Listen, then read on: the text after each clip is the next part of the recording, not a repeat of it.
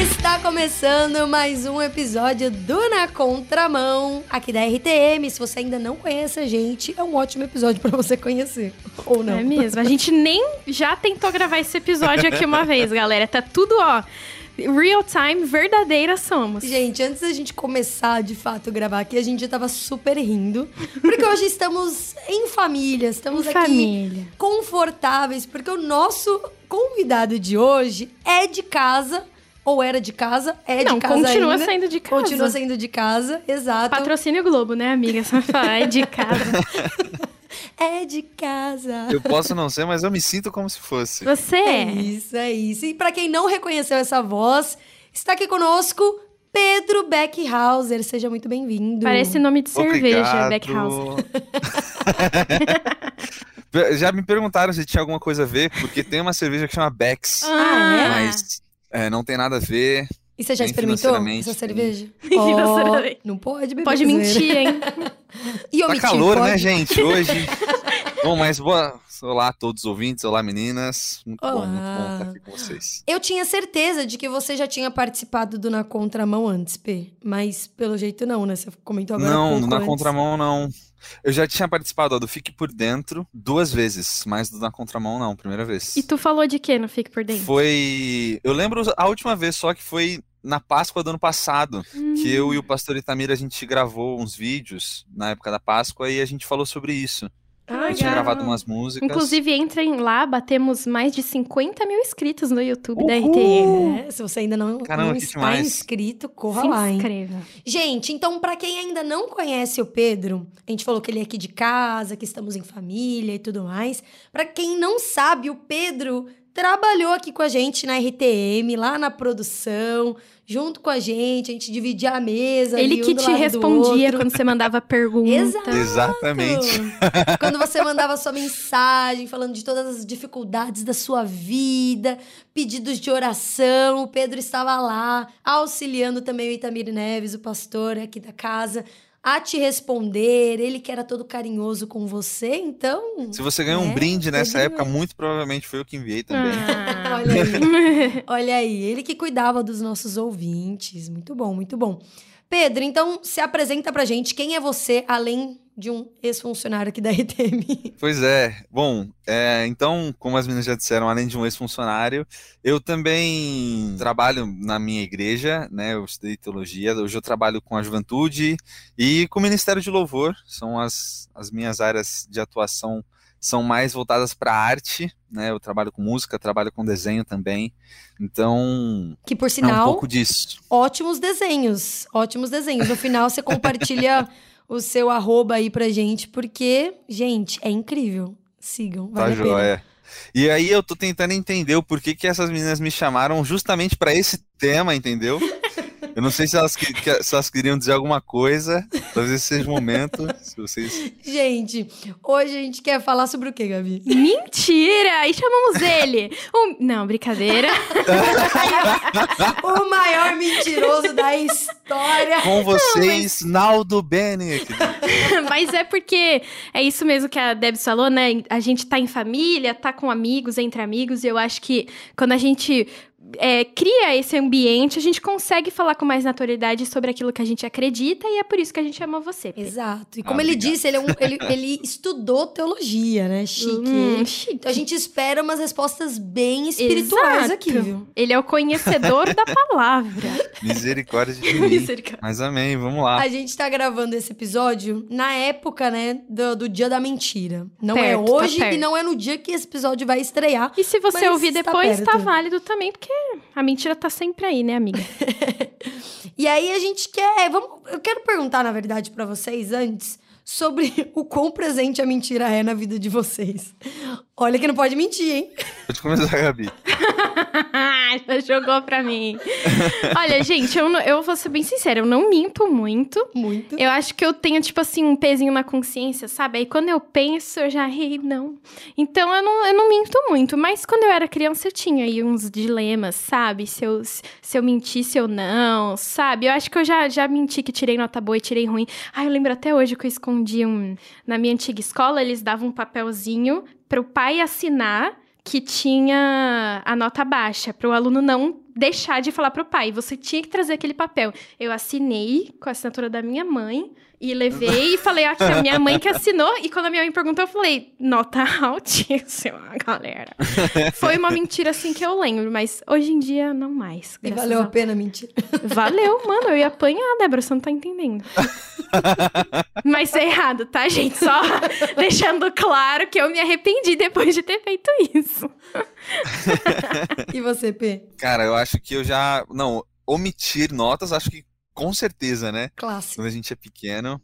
Quando eu era adolescente, pré-adolescente, ali nos 11, 12 anos, eu lembro que eu inventava muita história, principalmente para o pessoal da escola mesmo. Acho que eu, na adolescência a gente tem muito aquela questão de precisar ser aceito por algum grupo, uhum. né? Por algum. E eu lembro que eu inventava muita história. Eu inventava que eu tinha algo que eu não tinha, ou que eu fazia algo que eu não fazia. É, e eu lembro muito de quando eu me converti, me converti ali nessa idade, né? Me converti mesmo, lembro da minha experiência de conversão com 11 anos para 12. E eu lembro que essa foi a primeira coisa, assim, que eu, que eu abandonei mesmo e que eu percebi que era muito, assim. Falei, caramba, é, é isso faz parte da minha vida, muito novo. Mas que eu lembro, assim, de, de ter experiências, assim. Acho que essa foi, foi uma das maiores. Mas quando você diz o quanto a mentira faz parte da nossa vida, o que você quer dizer com isso? Eu quero dizer que, assim, gente. O quanto a gente mente mesmo? Exato. Literalmente isso? Eu acho que, mesmo no meio cristão, às vezes a gente mente mais do que a gente aceita que a gente mente, entendeu? Eu acho que a gente. Ah, sabe aquelas pequenas mentiras do dia a dia? Tipo, aquele clássico. Sim. Eu diria aquele clássico e aí, tudo bem? Tudo, quando na verdade tá tudo ah, péssimo, entendi. sabe? Então a gente dá aquela resposta rápida só para se livrar, ou em outros casos também, mas esse tudo bem para mim, eu. Já é uma mentira. Talvez semana passada eu tenha falado isso. Eu, eu, é ruim, gente, é ruim. Mas às vezes a gente tenta se livrar de algumas situações que a gente mente, né? A gente só quer Sim. facilitar a situação, não sei. Tem um, tem um clássico que, principalmente a gente que é de São Paulo, a gente virou piada nacional, que é o, pô, hoje não deu porque eu tô corrido, ou vamos marcar porque hoje eu não posso tal. Hum. E a gente, às vezes a gente só não quer encontrar com a pessoa, ou a gente não quer assumir algum tipo de compromisso e a gente fala que tá corrido, que não dá. Claro que às vezes acontece, mas na maioria das vezes isso não é verdade. É, e virou, é cultural. A gente já Sim. nem considera mais mentira, é cultural. A gente fala, ah, entende, normal. E via ter uma festinha lá dos amigos da minha irmã. Aí eu falei, nossa, você vai e tal. Mas sabe que eu acho que nesse dia eu vou estar com dor de cabeça? eu falei, ah, Nesse dia eu tô com uma sinusite marcada das três horas só. Que coincidência. É, ou tipo, você tem, você tem um compromisso, você marcou com uma pessoa e, sei lá, duas horas você tinha que estar no lugar. Só que duas horas você ainda tá em casa e você fala, não, tô quase chegando. Você nem saiu de casa ainda, né? Você fala que tá chegando, que, enfim. Eu acho que são mentiras clássicas mesmo do, do, do nosso dia a dia. E que, meu, querendo ou não, são mentiras, né? São mentiras. Lá na nossa igreja, a gente está fazendo uma jornada de devoção para Páscoa, né? Então, são dias de jejum, oração, preparação para Páscoa. E a gente tem estudado um livro que chama Eu Sou o Terceiro. Então, a gente tem que reconhecer Deus como primeiro, nosso próximo como segundo e nós como terceiros. E uma das coisas que tem pegado muito, assim, entre nós é a gente se permitir ser o terceiro e ser o segundo. Porque quando a gente fala, ah, eu tenho meu próximo, tenho que ajudar o próximo. Mas muitas vezes a gente não está disposto a ser o próximo de alguém. E é aí que vem essa pergunta que você falou: ah, tá tudo bem? Você fala, tô mas não tá. E a gente só pode ser o segundo mesmo para os outros se a gente for sincero e deixar de lado essas mentirinhas que são falsidade, né? É, tipo, a gente não tá bem. E a gente só vai conseguir ser o próximo de alguém se a gente disser que não tá bem. Nem todo mundo é evidente, porque meu pai é evidente, ele me olha, ele sabe que eu tô mal. Ô, Gabi, você comentou agora há pouco sobre a sua experiência na época de escola, né? De você, enfim, mentir lá. Gente, eu me arrependi tanto. Eu juro, eu chorei, pedi perdão pra minha mãe e falei pra professora que era mentira. Olha isso. Filha de pastor. Meu Deus, que bonitinho. Que bonitinha, é eu deixaria passar. não. Eu falei, se eu deixar passar, é pra sempre. Quando Jesus voltar, ele vai falar, e aquele boletim lá? no telão do julgamento, né? Gabriela. A maior mentirosa de todas. Mas aí me faz pensar, será que a verdade, ela às vezes é realmente melhor do que, do que a mentira? Tipo, é aquele. É, os, o meio justifica o fim, sabe? Então, para você ter uma situação melhor lá no fim, você acaba corrigindo do seu jeito a situação agora. É aquilo, né? Não vou falar pro meu Assina. filho que eu tô me divorciando porque vai ser melhor pra ele. Eu não acho que a mentira ela possa ser melhor que a verdade. Claro que a gente, vai, a gente pode trazer situações aqui, né? Mas se for um caso desse, por exemplo, que nem eu falei, o diálogo é sempre a melhor coisa. A realidade, ó, a gente não tá bem, tá indo nesse caminho até para que a pessoa entenda também, né? Não sei pra você, P, o que, que você acha? A verdade eu- é eu pior que a mentira? Esse, esse discurso geralmente sim é o melhor pra ele, ou na verdade nunca é o melhor pra outra pessoa. Quem tá mentindo tá sempre tentando se poupar de algo, Uhum. ou de um esforço muito grande, ou de um constrangimento maior. Antes da gente começar, quando eu falei que o assunto mentira era muito difícil, primeiro porque a gente vive em tempos onde a mentira, ela, como todo o resto, tem sido relativizada. Uhum. Então, é assim, é a era da fake news, por exemplo. A gente acabou de passar por um período assim político muito acalorado, onde o que ditou a regra do jogo foram as fake news. E a gente se acostumou a caminhar num solo muito ins- inseguro sobre o que, que é verdade, sobre o que, que não é verdade, no que acreditar, no que não acreditar, em quem eu posso confiar, em quem eu não posso confiar. Então, isso já é muito complicado. E outra coisa que eu acho muito complicado em, falar sobre mentira é porque geralmente quem mente, mente para se safar de algo ou para se se fazer quem é, para se beneficiar de alguma forma. E essa é esse é o grande me fugiu a palavra agora, mas esse é o grande motivo do tempo que a gente vive, que é o bem-estar. É, É você estar bem consigo mesmo, é você se escolher se priorizar. é, uma coisa que eu faço também, não sei se todo mundo sabe, eu faço algumas tatuagens.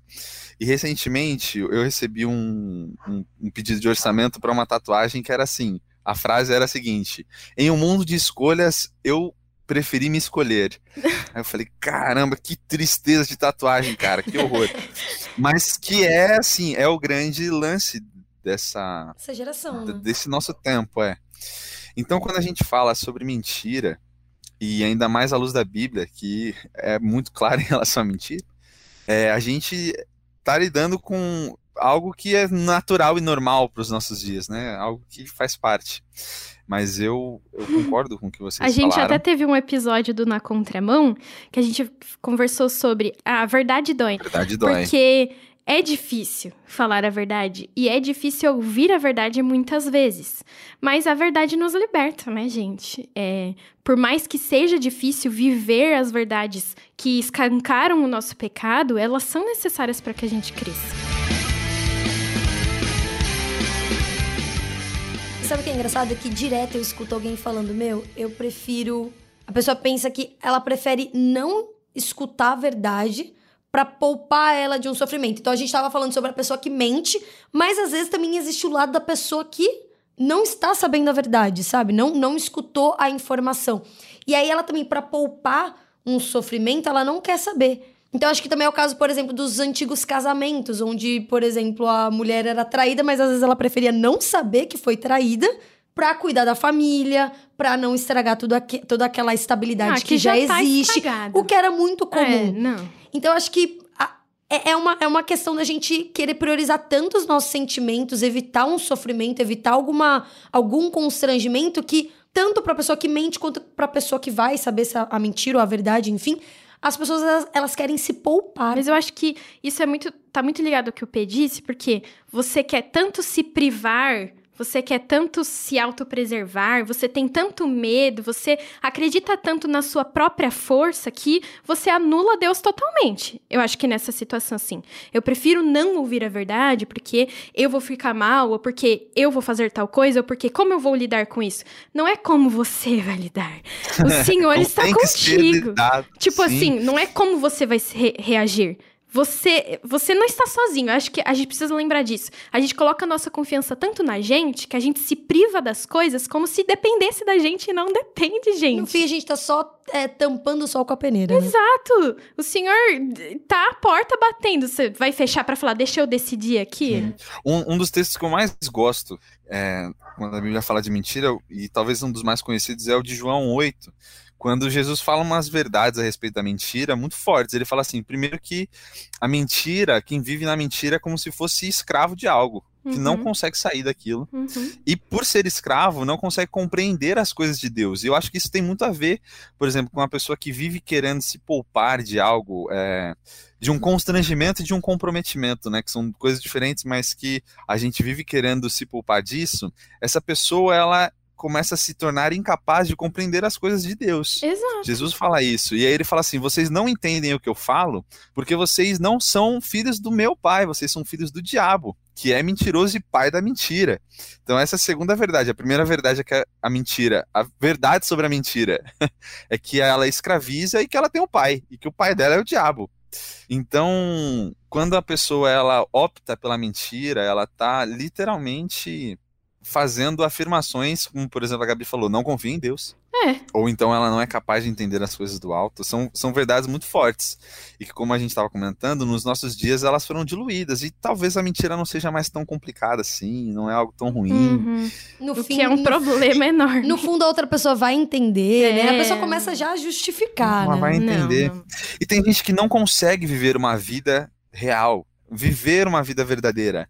É, ela literalmente é aprisionada por aquilo, assim, não, não consegue. É- é Mente isso. compulsivamente, né? É o que você Sim. falou agora do texto Eu bíblico. conheço pessoas assim que praticamente criam uma realidade e acreditam muito nela. É a Kay do Big Brother, gente. Meu Deus, Débora. pra, quem, pra quem não sabe, nessa edição do Big Brother de 2023, tem uma menina chamada Kay Alves, ela é jogadora de vôlei, e a zoeira, enfim, da internet sobre ela é que ela cria um mundo paralelo, uma realidade paralela. Então ela vê uma situação acontecendo aqui, e aí ela interpreta do jeito dela e, leva. vai levar a informação pro outro Gente. lado de uma forma mentirosa, porque é uma outra realidade. Mas assim, Mas dá pra que ver que pra ela tá ela realidade parece que é paralela. verdade, né? Sim, e ela fala com Nossa. muita certeza, porque ela acreditou naquilo que ela tá Cara, criando. quando a pessoa fala aquilo com muita propriedade, até a gente que sabe que é mentira fica assim, mano, pô, mas será que. Será que É, Né? você Porque ela acredita. passa muita convicção naquilo que ela tá falando. Exato, exato. E, e, gente, tem gente no nosso meio, assim, do nosso dia a dia que é assim. E eu acho que se a gente não tiver firme, assim, na palavra, estudando todos os dias, a gente fica mais suscetível a acontecer isso. A gente também criar um filtro para a realidade que não é o filtro é, de Cristo, sabe? Fica muito mais fácil da gente fazer como essa menina que a Deb citou aí, e a gente vê, a gente sabe que é mentira, mas o nosso coração nos engana, né? E a gente vai nisso, né? É- a gente precisa conhecer bem aquilo para conseguir rebater ou olhar e falar: "Hum, hum, isso aqui não é bíblico. E, e no texto mesmo de João 8, tem uma das declarações mais bonitas de Jesus, que é quando ele fala, e conhecereis a verdade, né? E por essa verdade vocês serão libertos. E logo depois, alguns capítulos para frente, João capítulo 14, Jesus diz que ele é a verdade, né? A verdade, ela é uma pessoa.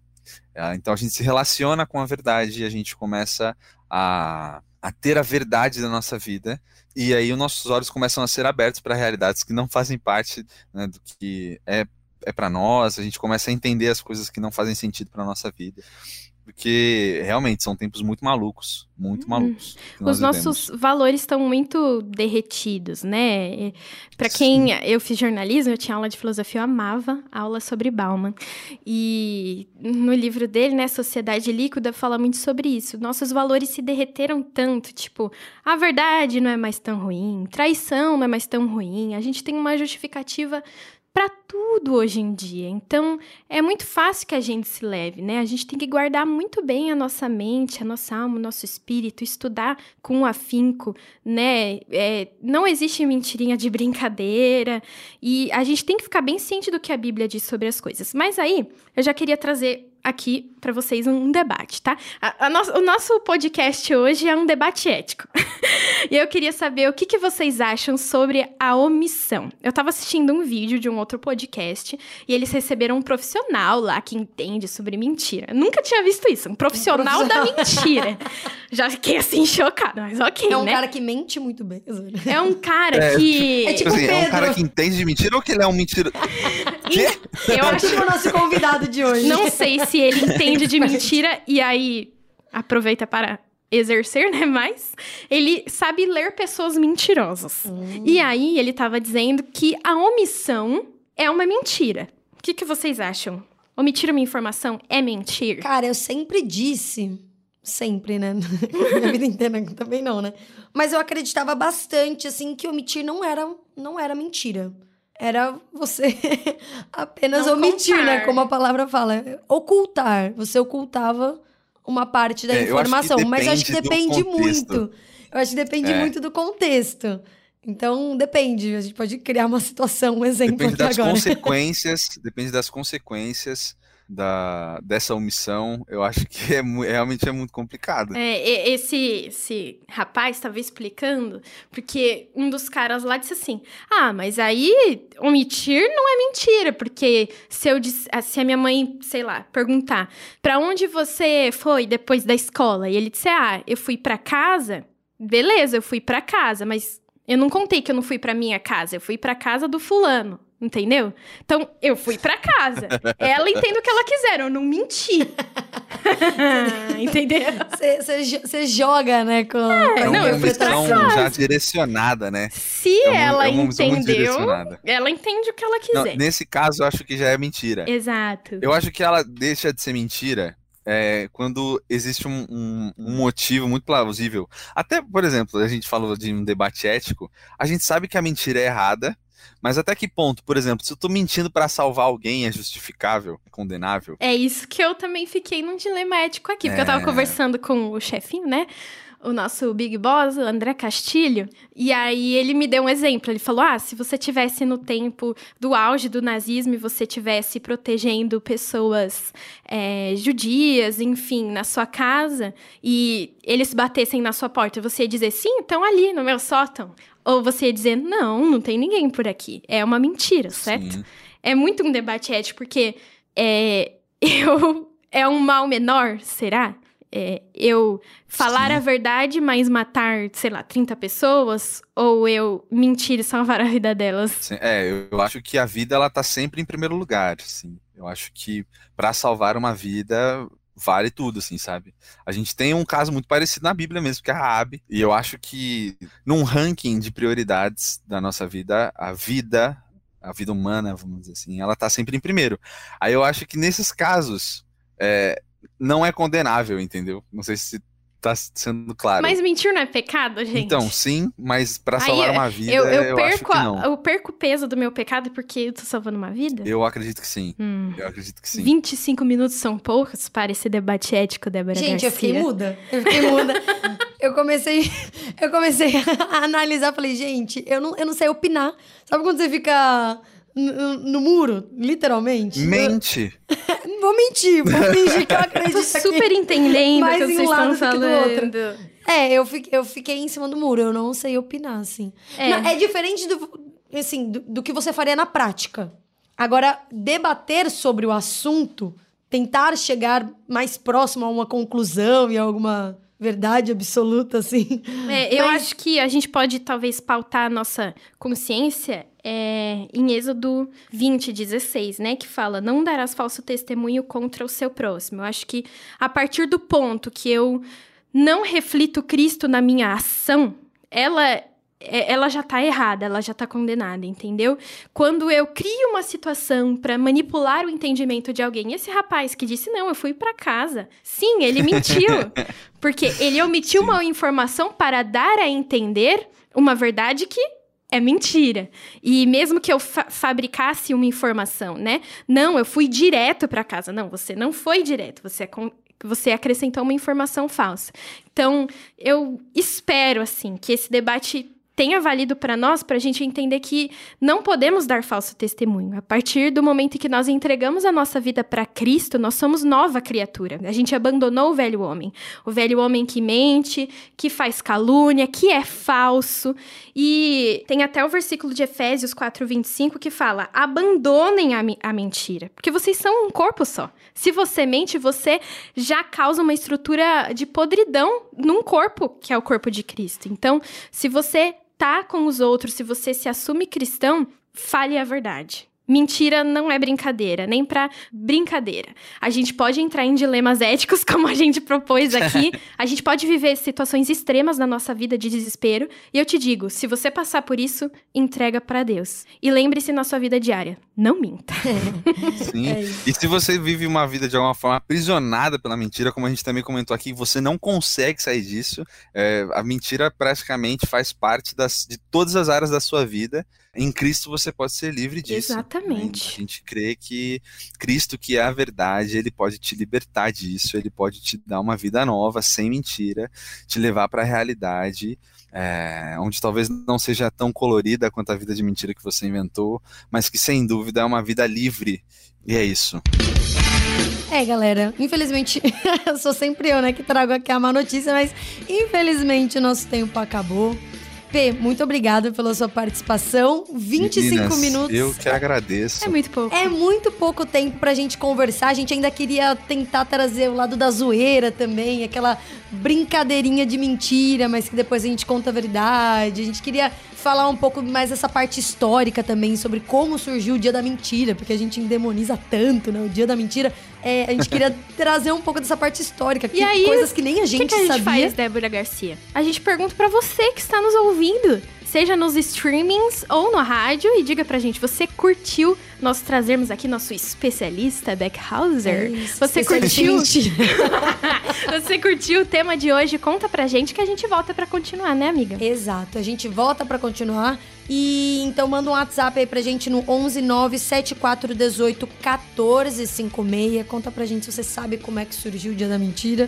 Não vou contar também. É, se você, Não, a gente volta pra um parte 2, você pode nos ouvir acessando www.transmundial.org.br ou pesquisando Rádio Transmundial no seu agregador favorito. É isso, P. Muito obrigada novamente. Meninas, beijo para vocês. E até a próxima. Obrigado, viu? Obrigado Você mesmo. gostou? Fale a verdade. Eu adorei. Eu adorei. Pra mim, a gente ficava aqui horas com Olha, não vai mentir, hein, Backhouse? não, tô falando a verdade. Pra mim, a gente passava ainda muito mais tempo. É e isso. obrigado. Quem sabe a gente tem uma próxima. Fica o convite já pra uma próxima, com certeza. Galera, esse foi mais um episódio do Na Conta da Mão. E como diria o ditado popular, né? Mentira tem perna curta, então não minta. Conte sempre a verdade, por mais que doa, né? E é isso. Até semana que vem. Até.